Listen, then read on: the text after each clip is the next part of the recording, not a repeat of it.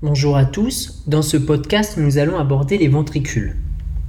Les ventricules sont des cavités qui correspondent à un ensemble de dilatations et de constrictions des cavités épandymères localisées dans la partie profonde de l'encéphale et ces cavités sont remplies de liquide céphalorachidien ou spino-cérébral. Ce sont donc des cavités à l'intérieur du cerveau qui sont en continuité avec le canal de l'épendyme ou canal central au niveau de la moelle épinière. Ces ventricules vous sont représentés ici en rouge. Sur cette première illustration à gauche, vous avez les ventricules latéraux qui présentent une corne frontale, temporale et occipitale. Ces ventricules latéraux communiquent par le foramen de Monroe avec le troisième ventricule, ici représenté en, rouge, pardon. Et ce troisième ventricule va ensuite communiquer par l'aqueduc de Sylvius avec le quatrième ventricule qui va se poursuivre pour donner le canal de l'épendyme au niveau de la moelle épinière.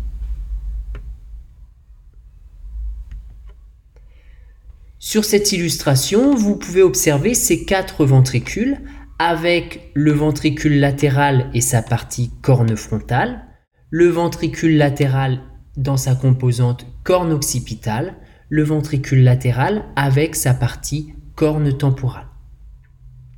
Vous avez également le troisième ventricule, le quatrième ventricule, ces deux ventricules communiquant par l'aqueduc de Sylvius ou aqueduc du mésencéphale.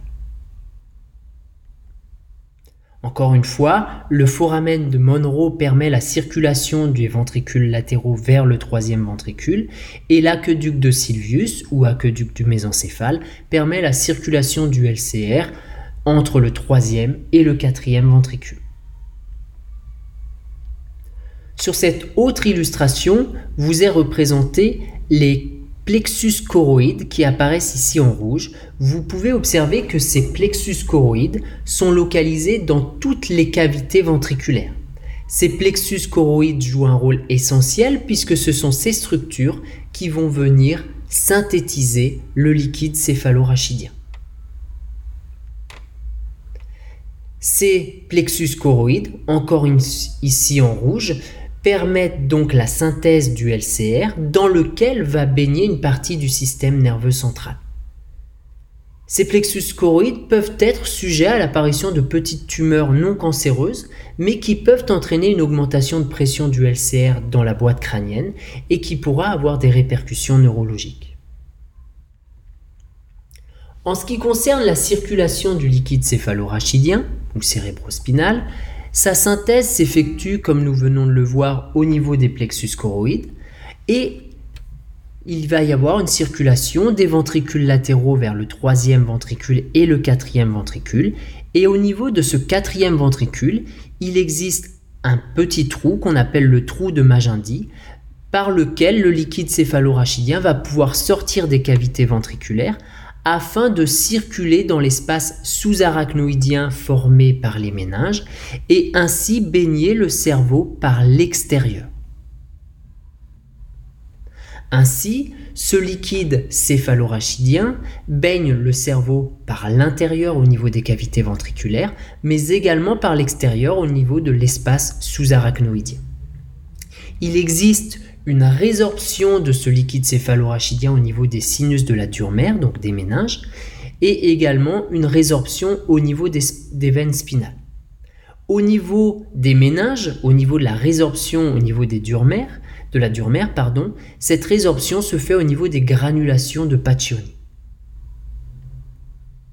Juste pour repréciser un petit peu euh, l'organisation de ces méninges, vous avez ici la boîte crânienne, l'os du crâne, la dure mère qui est composée de deux feuillets épais.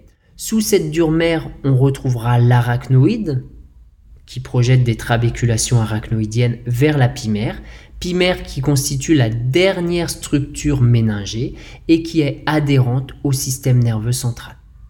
Pimère, arachnoïde et dure mère constituent les méninges. Et l'espace subarachnoïdien ou sous-arachnoïdien est l'espace dans lequel circule le LCR qui est localisé entre l'arachnoïde et l'apimère. Par conséquent, l'encéphale est parcouru de cavités appelées ventricules. Ces ventricules sont remplis de liquide céphalorachidien. Le liquide céphalorachidien est synthétisé par les plexus choroïdes. Le liquide céphalorachidien baigne le cerveau par l'intérieur et par l'extérieur au niveau de l'espace sous-arachnoïdien. Le LCR assure des fonctions de protection à la fois mécaniques, chimiques, immunitaires au niveau du système nerveux central il assure également un rôle de transport de nutriments, mais aussi d'évacuation des déchets.